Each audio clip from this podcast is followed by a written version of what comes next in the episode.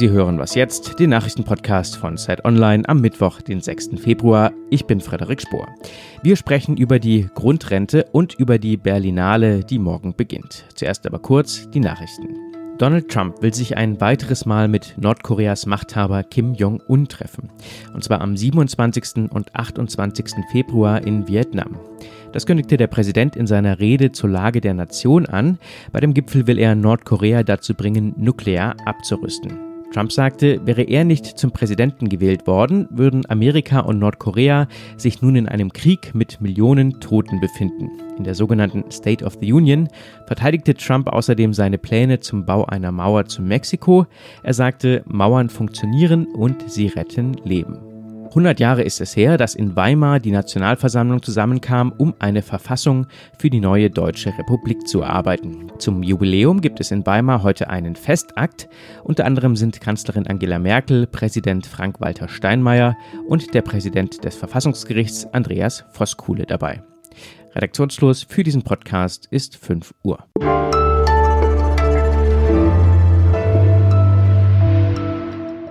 Ich bin Munja Mayberg. Hallo und herzlich willkommen.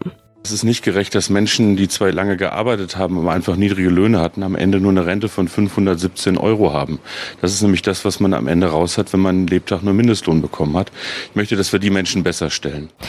Das hat Arbeitsminister Hubertus Heil vor drei Tagen gesagt und seitdem wird über die sogenannte Grundrente diskutiert. Dabei steht die ja eigentlich schon im Koalitionsvertrag. Jetzt hat Hubertus Heil aber Details genannt.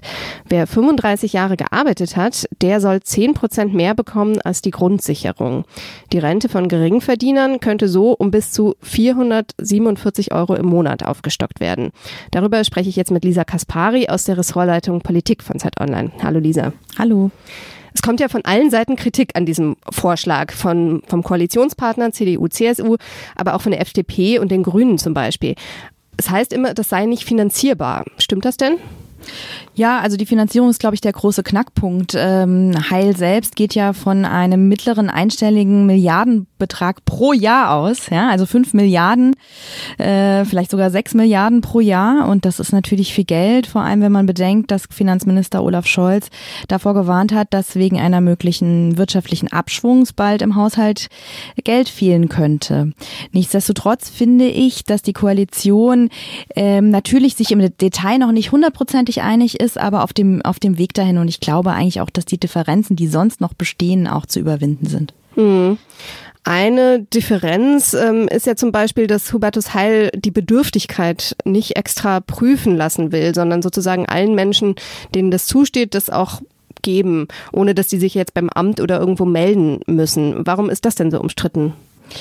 Na, die äh, Union sagt, dann könnte ja jeder künftig, der in seinem Leben nur ein bisschen gearbeitet hat, aber ähm, einen sehr reichen Partner hat zum Beispiel oder Einkommen hat, aus, äh, weil er ein Haus geerbt hat oder so, äh, eine hohe Grundrente oder höhere Grundrente bekommen, obwohl er die doch überhaupt nicht braucht. Und die SPD argumentiert andersherum und sagt, schon heute wäre, äh, wären eigentlich Millionen von Menschen berechtigt, mehr Rente zu bekommen, als sie eigentlich bekommen, indem sie nämlich aufstocken durch die Grundsicherung, also die Sozialhilfe Hilfe quasi fürs Alter und die schämen sich aber und gehen gar nicht zum Amt und die würden dann zu äh, in der Zukunft auch gar nicht zum Amt gehen, äh, weil sie keine Bedürftigkeitsprüfung machen wollen und und alles offen zu legen, ihre ganzen Vermögensverhältnisse, wenn sie sagen, na wieso, ich habe doch das Leben mein Leben lang gearbeitet und jetzt werde ich hier kontrolliert, ob ich überhaupt bedürftig bin oder nicht. Was ich mich gefragt habe, ob das eigentlich nicht ungerecht ist gegenüber den Menschen in Ostdeutschland.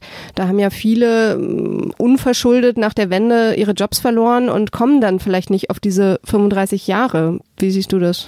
Na gut, für Ost Ostdeutschland gibt's ja äh, sowieso unterschiedliche Regeln und das ist ja lange schon ein Thema in der Politik, dass man da die Renten auch angleichen will. Ja, es, ähm, das kann natürlich für Leute, die lange in der Arbeitslosigkeit äh, waren, ein Problem sein, weil man muss 35 Beitragsjahre ja auch erstmal erreichen. Ne? Und deswegen sagen auch verschiedene Organisationen, das Konzept ist schön und gut, aber das wird nicht unbedingt alle Menschen, die von Altersarmut bedroht sind, helfen. Ja, weil eben äh, das sich nur an Menschen richtet, die durchgehend in Arbeit waren und niedrig entlohnt waren. Und Leute, die lange arbeitslos waren, wie zum Beispiel in Ostdeutschland oder äh, Frauen, die, die lange äh, Erziehungszeit genommen haben und so, da ist noch nicht so ganz klar, ähm, wie denen äh, geholfen werden soll. Danke dir.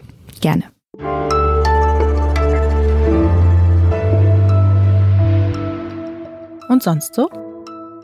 Über die Berlinale reden wir gleich noch, aber auf einen Film, der da läuft, freue ich mich besonders. Der heißt Berlin Bouncer und ist ein Dokumentarfilm über legendäre Berliner Türsteher.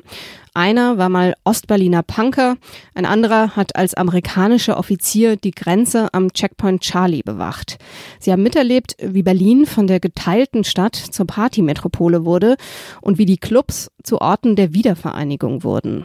Besonders schön finde ich die Jobtitel, die sie sich geben, zum Beispiel Exzessbetreuer.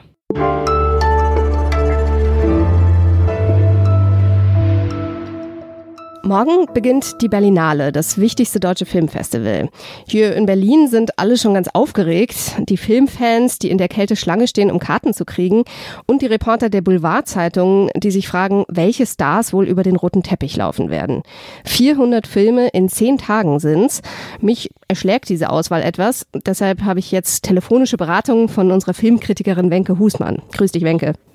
Hallo Monia, grüß dich. Du bist ja noch in Hamburg, wirst dann aber natürlich anreisen nach Berlin. Freust du dich denn auf diese Ausgabe der Berlinale? Ich freue mich immer auf die Berlinale. Ich finde es wirklich ein sehr großes, äh, interessantes Festival und wer da nicht äh, Filme findet, die ihm nicht Spaß bereiten, der ähm, hat das Programm nicht richtig gelesen oder nicht sich das Richtige ausgesucht. Du hast es wahrscheinlich schon ziemlich genau studiert. Äh, gibt es sowas wie Trends oder Themen? Kann man sowas überhaupt sagen? Ist tatsächlich schwierig. Also wie du gerade selber schon gesagt hast, es gibt 400 Filme und da ist wirklich alles dabei. Arthouse, Dokumentarfilm immer, ähm, ein paar Starfilme. Er hat so viele Nebenreihen neben dem Wettbewerb, ähm, kulinarisches Kino, Kinderfilme. Äh, Deswegen ist es schwierig, Trends auszumachen. Ähm, außerdem, was man eben immer schon sagt, dass es ein, ein politisches ähm, Festival ist. Also es ist immer inhaltlich auch anspruchsvolles dabei. Mhm. Genau, Dieter Koslik, der Leiter der Berlinale, hat das Programm ja so zusammengefasst. Das Private ist politisch. Das gilt natürlich für jedes Filmfestival. Aber dieses Jahr habe ich das Gefühl, das Private ist noch politischer. Geht's denn überhaupt noch politischer? Äh, die Berlinale hat ja schon in den letzten Jahren sehr viele politische Filme gezeigt. Ja, also das sagt Koslik tatsächlich immer gerne über die Berlinale. Das ist ja inzwischen schon sowas wie sein Unique Selling Point oder auch ein Running Gag.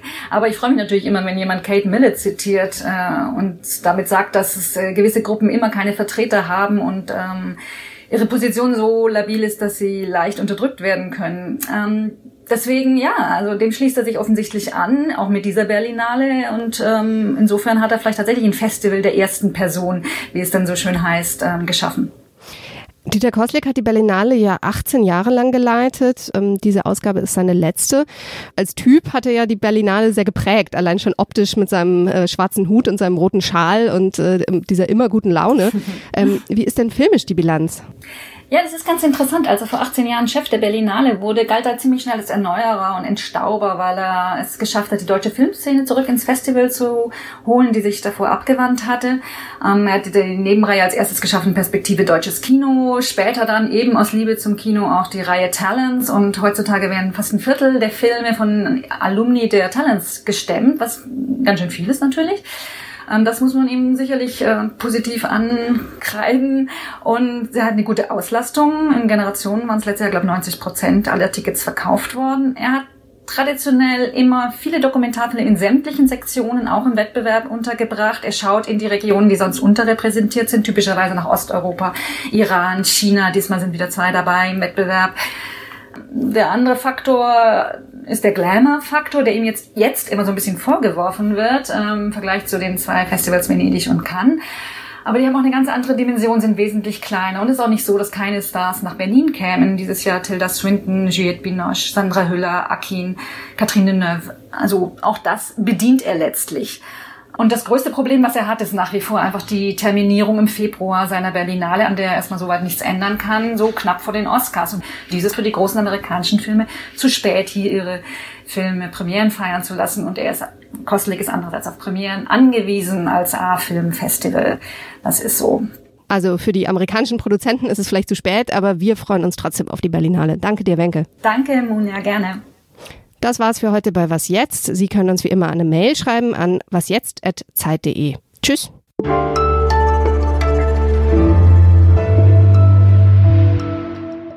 Kannst du mich irgendwo reinschmuggeln?